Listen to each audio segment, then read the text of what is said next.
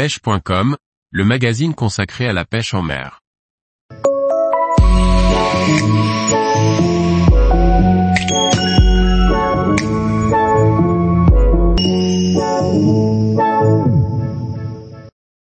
Une belle sortie pêche de la truite en réservoir à la mouche.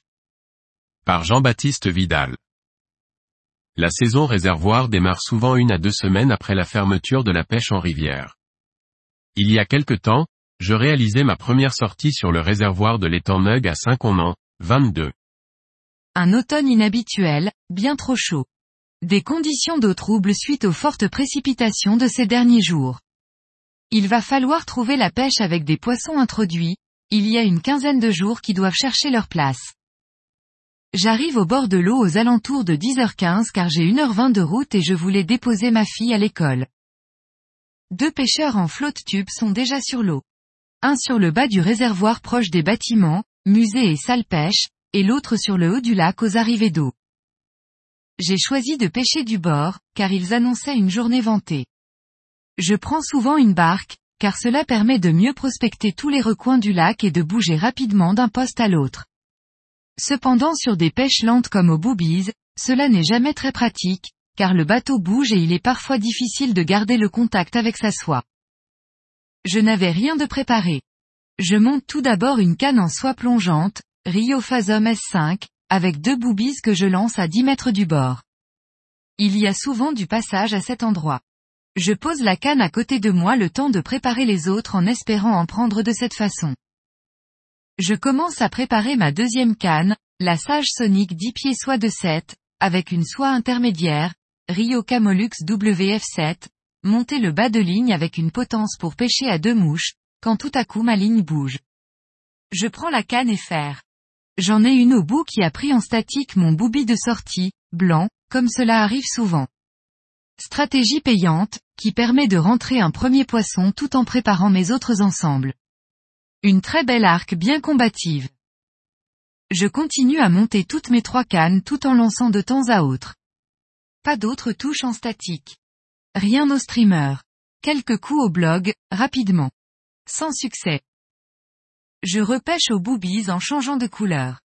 Ce qui me permettra de toucher un autre poisson que je dépiquerai. Une matinée qui passe vite et sans grand résultat. Pas beaucoup d'informations sur la pêche du jour. Quelques poissons sautent ici et là. Pas vraiment de gobage. Toutes mes cannes sont prêtes. Affaire à suivre.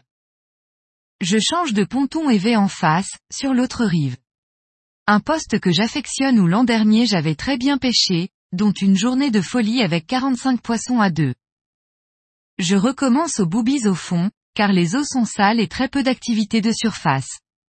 C'est loin d'être ma pêche préférée, mais je pensais que cela serait certainement la pêche du jour, car les températures ont baissé ces derniers temps et les eaux sont sales. Je lance, croque quelques morceaux de mon sandwich pour ne pas perdre de temps puis reprends la canne et anime. Je ferai ainsi durant tout mon repas. Aucune touche en statique, ni en changeant d'animation et de couleur et taille de mouche.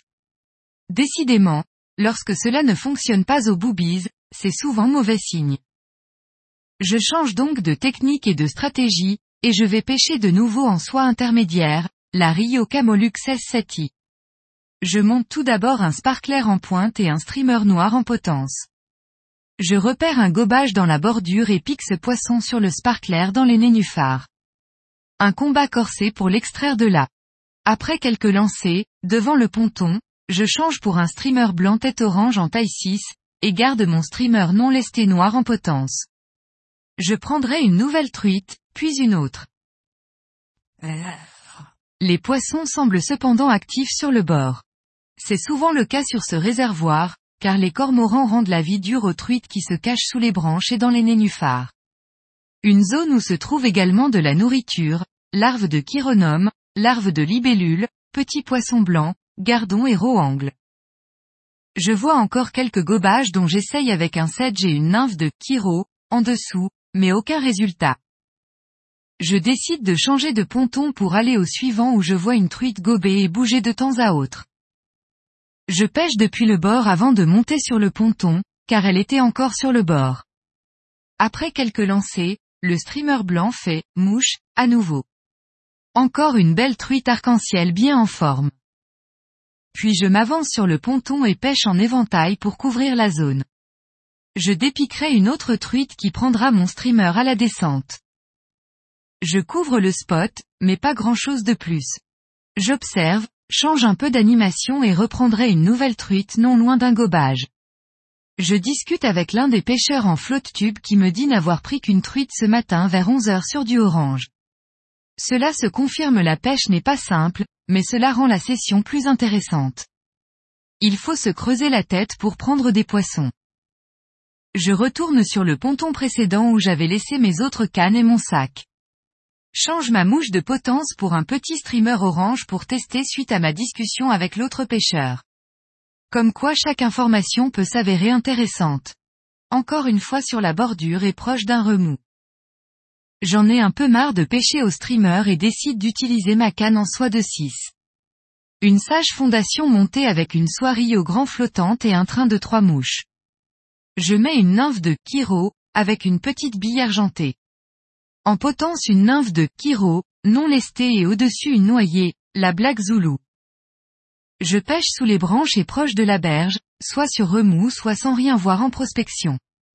Depuis ce matin, j'ai un peu compris le circuit de ces truites qui vadrouillent entre la berge, les branches et les nénuphars. Finalement, cela s'avérera la bonne technique puisque je prendrai six ou sept truites et en dépiquerai et décrocherai plusieurs dans les nénuphars. L'animation consistait à laisser plonger le train de mouche et d'animer par de très petits strips, tirés, très rapides. Les touches étaient franches et toutes sur la nymphe de Kiro en pointe, malgré d'autres changements.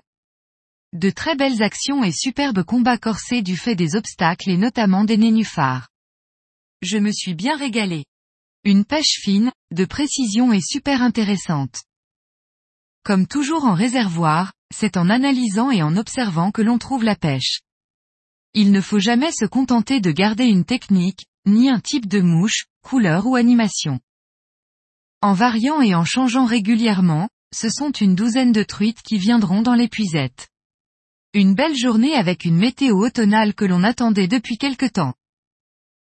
Tous les jours, retrouvez l'actualité sur le site pêche.com. Et n'oubliez pas de laisser 5 étoiles sur votre plateforme de podcast.